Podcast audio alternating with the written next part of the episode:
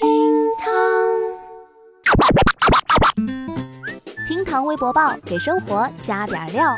我是爱跳舞、爱八卦、排位上王者的超强中单，只在每个周末陪伴您的主播可可。今日份厅堂微博报，赶紧来听听吧。微博两千三百七十万人关注。九五后带客户坐地铁遭老板怒斥。最近呢，南京九五后小伙儿发帖就说自己呢去机场接客户开会的时候，为了不耽误时间啊，就带客户坐了地铁，结果被老板怒斥不带脑子。但是呢，客户反馈其实很不错。对此呢，微博网友们产生了热议。观点基本上分为两派，一个是打车派，一个是地铁派。一部分人呢认为待客之道那肯定是打车呀，毕竟是见客户的第一面嘛，给客户留下一个好印象才能谈好生意。而另外一部分网友认为坐地铁方便快捷还不堵车，而且这个小伙子那不仅不是没带脑子上班，而是真的带了脑子上班。比起那些不知变通、只顾照顾好自己饭碗的职场老鸟，那是要棒得多呢。可可只觉得人生真的好难啊！你说打车那肯定要堵车吧？那堵车你又会迟到，迟到老板还会骂，怎么做老板都会不满意呀？那既然这样，那不如换个老板吧。那么正在听节目的您对这件事情又怎么看呢？节目下方评论区一起来聊聊吧。微博七千零二十九万人关注，学校偷偷给学生打钱。最近呢，西安电子科技大学一些学生啊，突然发现自己的饭卡当中多出了几百元，十分的诧异。得知呢是学校利用大数据隐形资助之后，那是相当的感动。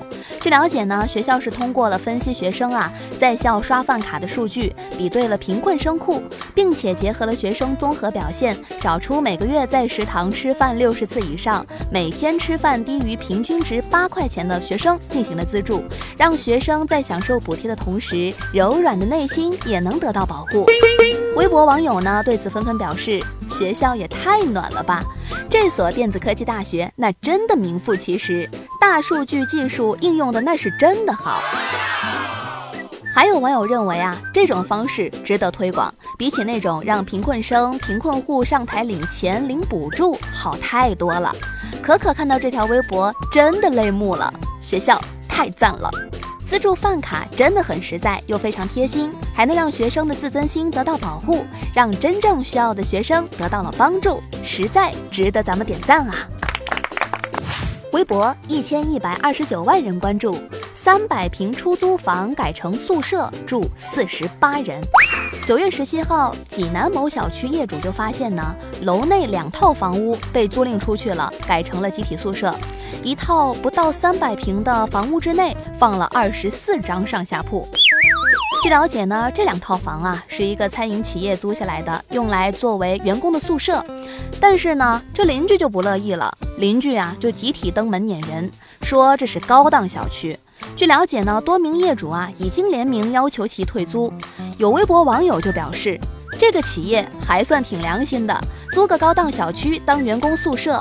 平均下来，每个人面积六点二五呢。看了视频，这比我家还整洁干净呢。更多网友认为，这跟企业的良不良心啊，小区高不高档根本没关系。暂且不考虑卫生问题、噪音问题，光消防安全问题就是一个很大的隐患。可可觉得呢，这个企业好心办了坏事儿。给员工统一租宿舍本来是一件好事情，应当称赞。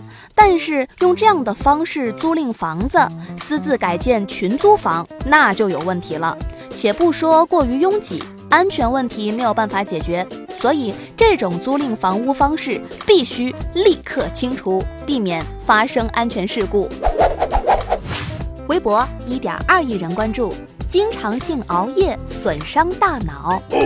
九月二十一号是世界阿尔茨海默病日，江苏南京神经内科医生吴婷就说，老年痴呆症现在是全球高发疾病，每隔三秒就会有一个新的病例。近几年来呢，老年痴呆症有年轻化的趋势，他遇到过最年轻的患者只有三十几岁。他说啊，现在的人们忽视睡眠健康，但经常性熬夜会损伤大脑功能。有微博网友对此就表示，怪不得我记性越来越不好了，今天开始我不熬夜了，我怕痴呆。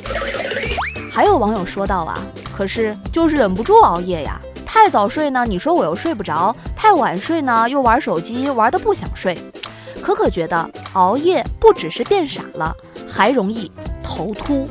作为当代的年轻人呢，我们实在是太难了。我太难了。而在听节目的你，一般晚上几点钟睡觉呢？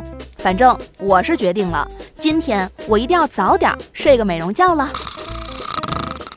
那以上就是今日份厅堂微博报。如果您觉得咱这个节目还有点意思，欢迎您点击订阅。明天我们再聊了，拜拜。